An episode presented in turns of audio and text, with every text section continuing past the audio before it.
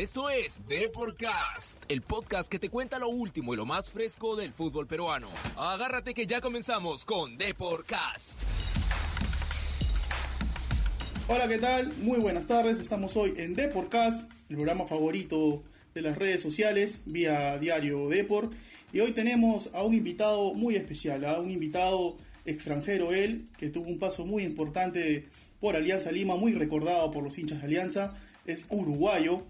Hablamos de Nelson el Canario Olveira, que lo tenemos en la línea, él está desde Uruguay comunicándose con nosotros. ¿Qué tal, Nelson? ¿Cómo estás? Buenas tardes, ¿cómo le va? Un gusto. No, el gusto de nosotros de poder, de poder charlar contigo después de tanto tiempo, Nelson, ¿no? Que tuviste aquí un paso por, por nuestro país, eh, como te comentaba en la presentación, muy recordado por los hinchas de Alianza, pese que ya son 17 años, ¿no? Hace 17 años tú estuviste acá, 2002, 2003, pero el hincha de Alianza aún te recuerda. ¿Cómo, cómo calificarías tú tu, tu paso por, por elenco blanquiazul, Nelson? Bueno, la verdad, el paso que hice por Alianza fue muy bueno. Lástima no me pude, no me pude quedar y poderme retirar ahí en, en Alianza Lima, pero lo, fue muy positivo para mí. Quizás se puede decir que, que después de, de Peñarol, eh, que, que, ganaron muchos títulos ahí con el profe Pérez, ¿se podría decir que fue la mejor experiencia de tu carrera o, o no? Sí, lo de Alianza sí fue una muy buena experiencia, una experiencia muy linda. Este, sí, después de Peñarol sí, fue lo, fue muy importante lo de Alianza. ¿Tú tenías conocimiento del fútbol peruano antes de llegar? ¿O, o cómo, cómo se dio esa, ese acercamiento? Quizá por ahí había jugadores uruguayos en el plantel, tuviste comunicación con alguno para poder que te dé algunas, eh, algunas no, eh, indicaciones. No, yo ya tenía conocimiento del, del fútbol peruano, uh -huh. porque yo me había tratado de enfrentar a nivel de selecciones juveniles, este, también tenía Gustavo Roberano ahí, eh, a nivel de Libertadores con, con Peñarol, y uno como no es deportista tiene que estar informado, y a mí me tocó, me tocaba estar informado y llegar a, a un club muy importante como Alianza Lima. Ya sabías de antemano que era uno de los más grandes de acá de, del país. Sí, yo sabía que iba un equipo grande, un equipo importante, eh, donde las exigencias eran las mismas que, que, te, que, te, exige todo equipo grande, del salir campeón y hacer las cosas bien. Claro que sí. Tú tuviste una, una campaña muy regular en ese 2002, pero se da tu salida a mediados casi de, de, del 2003, del año siguiente. ¿Qué, qué sucedió? ¿Por, ¿Por, qué se rompió ese vínculo si, si venías tan bien? El vínculo se rompió porque había cosas que deuda y había cosas que no me estaban, no se estaban haciendo bien como al principio, como yo lo manifesté. Y como tenía una cláusula de salida, decidí este, dar un paso al costado. El tema dirigencial, por ahí seguro. Sí, tema dirigencial. Porque no estaban haciendo las cosas bien como te manifesté y entonces preferí dar un, un paso al costado. En, en ese equipo, eh, Nelson, eh, tú coincidiste con Jefferson Farfán y Reinaldo Cruzado, que en esa época eran muy jóvenes, ¿no? Ya, ya luego ellos eh, tuvieron un paso importante por, por grandes ligas de, de, Europa, ¿no? Ya, ya se notaba su nivel en ese entonces, tú que ya eras un tipo más grande, ya notabas que eran diferentes a los otros chicos, ya se notaba que podían explotar mejor. Sí, Jefferson sí, y Reinaldo también, porque, porque venían una camada muy importante de jugadores jóvenes en Alianza. Estaba Junior Visa, claro, Wilmer Aguirre, Reinaldo Wilmer Aguirre, entonces todos tenían un, se sabía que dependía solo de ellos y querían eh, triunfar, y fue lo que pasó. Triunfaron casi todos. Sí, claro, es, es esa promoción 8-4 de Alianza, la, la, la clase 8-4 que, que después ya es, básicamente fue la, la, base de la selección peruana en años posteriores, ¿no? ¿Esperabas tú que, que, que Farfán despegue tanto? O, o, te sorprendió que ya luego lo vieras en, en Alemania, en Holanda? No, no, no, no, no me sorprendió nada porque cuando yo me vine, yo lo manifesté, cuando yo me vine a Gimnasia de Grima de la Plata, eh, Gimnasia de Grima de la Plata quería comprar a Farfán. Lo que pasa es que el precio que, que, el precio que ofrecía no era lo, el correcto para, para, para quedarse con Jefferson. Jefferson valía más de lo que habían ofrecido. Por eso después termina, se, se termina yendo a Holanda. Claro, claro. Ah, o sea, ahí te preguntaron por Jefferson cuando tú llegaste al Lobo. Sí. Este, y ya habían hecho la oferta, pero la oferta no, no, no, no gustó mucho, entonces terminó yéndose a Europa. Tú eras de, de, de, de pegarle mucho a Farfán en los entrenamientos, tú que eras un zaguero, zaguero rústico, Nelson, y Farfán habilidoso. ¿Eras de pegarle los entrenos o, más, más que todo lo cuidabas? No, no, no, no le, no le podíamos pegar al jugador que hacía la diferencia. ya hacía la... Jefferson entrenaba para jugar y hacer la diferencia el fin de semana, entonces sus jugadores se cuidaban mucho. Claro. Tú eras un, jugador muy temperamental, ¿no? Que es algo, una característica típica de los jugadores uruguayos. ¿Alguna vez tuviste que, que hacerte respetar en Alianza, se puede decir? No, no, no. Nunca pasó eso. Nunca. En Alianza no me pasó. De los, de los años que tuve, no, no, no, no me pasó. De repente sí, para afuera, este, extra de Alianza, como nos pasó con la hinchada de, del Cobreloa, pero después adentro de Alianza con mi compañera, no, aparte no soy de tener problemas tampoco con, con los compañeros. Trato de evitarlo.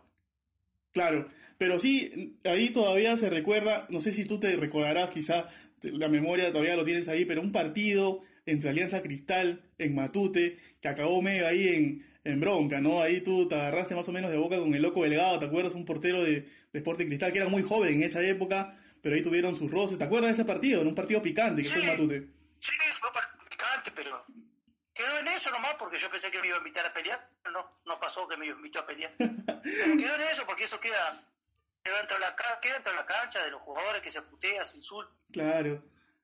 ¿Y, y, estás enterado ahora de la actualidad de Alianza? ¿Eres de, de ver los partidos o, o, ya estás un poquito ya despegado? No, no, de Alianza estoy actualizado desde que me fui de Alianza. Y del fútbol peruano sí estoy actualizado desde que me fui. Y después volví a la San Martín, sigo, sigo información del fútbol peruano este, constante, porque me informo de lo que pasa, que deja de pasar. Entonces siempre en este, en este, en este momento que uno es técnico profesional tiene que estar todavía mucho más informado. Y hay algún, bueno, de todas maneras, seguramente viste, viste la campaña del profe de Engochea que, que, salió campeón al equipo y todo, ¿no? Eh, ¿te, ¿te, interesó algún jugador o, o que te parece que algún jugador de Alianza de lo que hayas visto en los últimos años pueda dar ese salto y pueda llegar a ser un jugador importante en Europa? ¿Te gustó no, alguno? ya, no, ya no salieron más Jefferson Farfán. Ahí está el problema. El chico Quevedo, ¿qué, qué te pareció? Que ahora está en el Goiás. Sí, este, pero hay que dar el salto primero en Alianza Lima. Alianza es el primer salto que tenés que dar, como hizo Jefferson. Sí. El ejemplo para, el ejemplo para, para los juveniles que vienen atrás, de, de abajo de Alianza Lima es, es Jefferson Farfán. Uh -huh. Pero ya no, no, no sé qué ha pasado porque tampoco hemos sacado defensores centrales. Sí. Estamos contratando aleros extranjeros y entonces hay algo, hay algo ahí que no, que no está bien.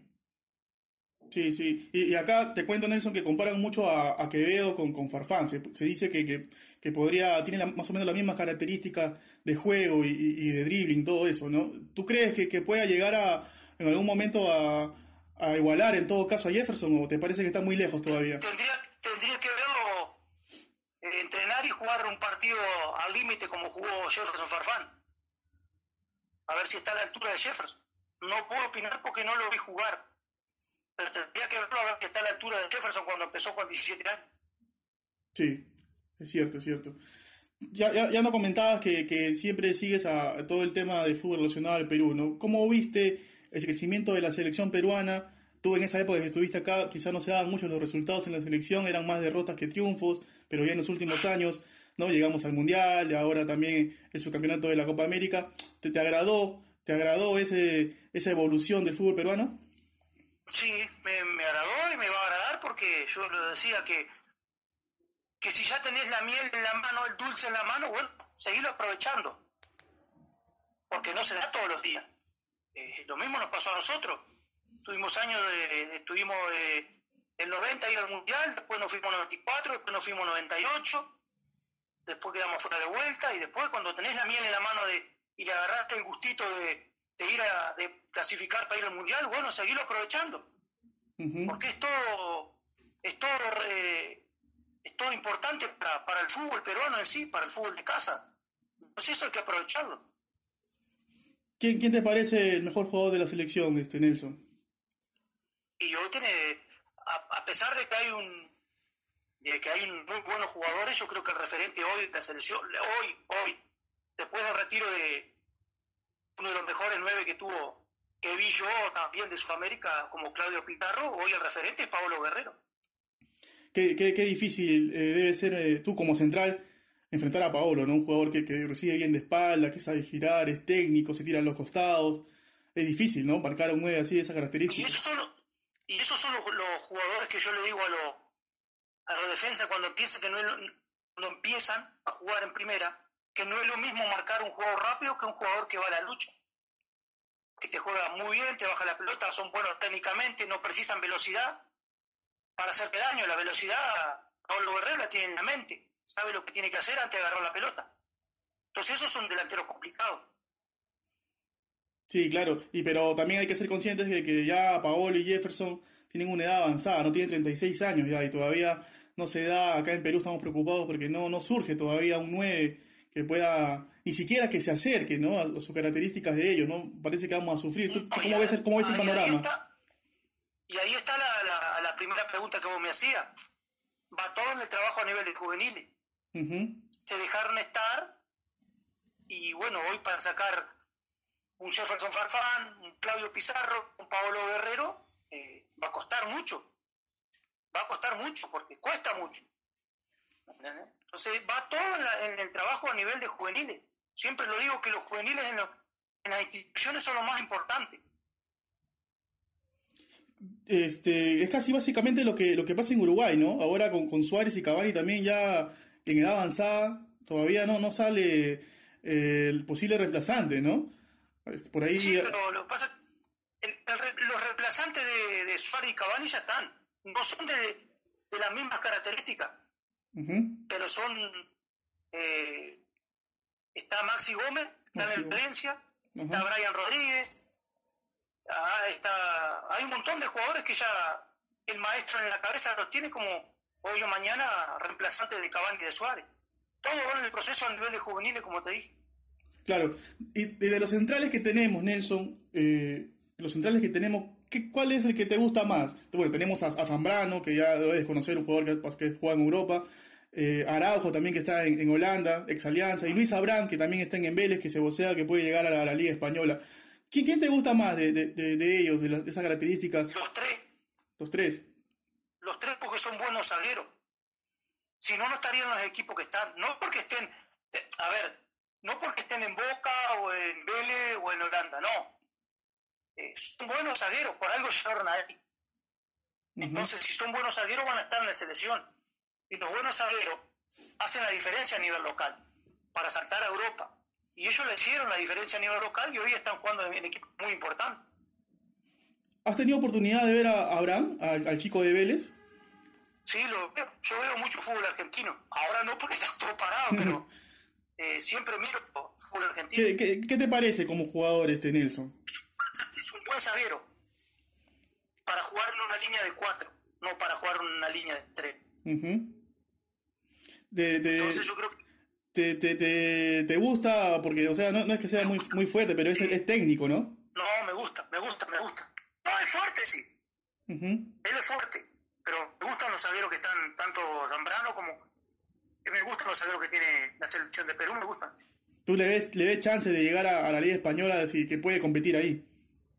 Sí, todas las chances tiene porque ya el piso, como decimos nosotros en Argentina, lo, lo hizo y entonces hoy tiene la posibilidad de, poder jugar en Europa y no le va no le va a pesar nada porque este el fútbol que viene él realizando hace años en Vélez es muy bueno. Sí, Fue creciendo. Indudablemente, sí, tienes mucha razón ahí. Eh, y cuéntame un poquito de tu actualidad, Nelson. Eh, ahorita eh, estás, eres entrenador, ¿verdad? Tuviste un paso por Colombia, por el Boyacá Chico, si no me equivoco. Sí, yo, me recibí entrenador por el 2010 y me fui a entrenar. Bueno, ya después hice un proceso que yo digo que con el nombre no dirige, tiene que ser un proceso a nivel de juveniles para trabajar, que fue lo que hicimos, trabajé en juveniles. Después me fui a Colombia, después me fui a Venezuela y después iba a partir de vuelta a Venezuela, pero se me cayó, bueno, se cortó todo por esto de la pandemia. Y hoy hay una gente ahí trabajando en Perú para ver si podemos entrar a dirigir algún equipo de Perú. ¿Te, gustaría dirigir acá en nuestro país? Sí, me encantaría. Me encantaría porque lo conozco. No es que necesite eh, no es que necesite saber mucho. Sé todo cómo se maneja el jugador peruano, la gente, sé todo cómo se maneja el fútbol peruano. Porque no ha cambiado mucho. El jugador peruano no ha cambiado mucho en sí. Sino hay que mirar un poco los problemas que han tenido. Claro, ya, ya para cerrar, me imagino que de dirigir acá en el Perú, quizá ganar un poquito más de experiencia, el sueño latente de dirigir algún día, algún día a Alianza Lima, ¿no? Sí, siempre lo dije. Eh, la gana mía es apuntar a dirigir el Perú y apuntar a Alianza Lima. A corto o a largo plazo, el objetivo mío es querer poder llegar a Alianza Lima a dirigir, pero no ir y decir, bueno, me saqué el gusto de dirigir a Alianza Lima, no. Si voy a dirigir a Alianza Lima con un objetivo claro que es salir campeón. Claro. Eso es el objetivo que tengo en la cabeza. Listo, Nelson, de verdad que ha sido un placer, de verdad, tenerte después de tiempo. Eh, para que conozcan la actualidad, todo lo que, lo que opines del fútbol peruano, los hinchas de Alianza y también los hinchas del fútbol, ¿no? Te mando un saludo desde acá, desde Lima, y bueno, será hasta una nueva oportunidad, pues. Bueno, dale, muchas gracias y como siempre las órdenes. Listo, Nelson, muchas gracias. Fueron las palabras entonces de Nelson Olveira, ¿no? quien ahora es técnico, eh, ha tenido un paso por Colombia y bueno, dice que está todavía el, latente el sueño de poder dirigir a Alianza Lima ¿no? y sacarlo campeón aún no, no se sabe si ahora, ahora estaba un poquito parado por la pandemia, pero bueno, espera una nueva oportunidad aquí en el fútbol peruano, ¿no? Entonces eso fue todo por hoy en Deporcast, nos vemos el día lunes con una nueva entrevista y esto fue todo entonces. Chau, chau.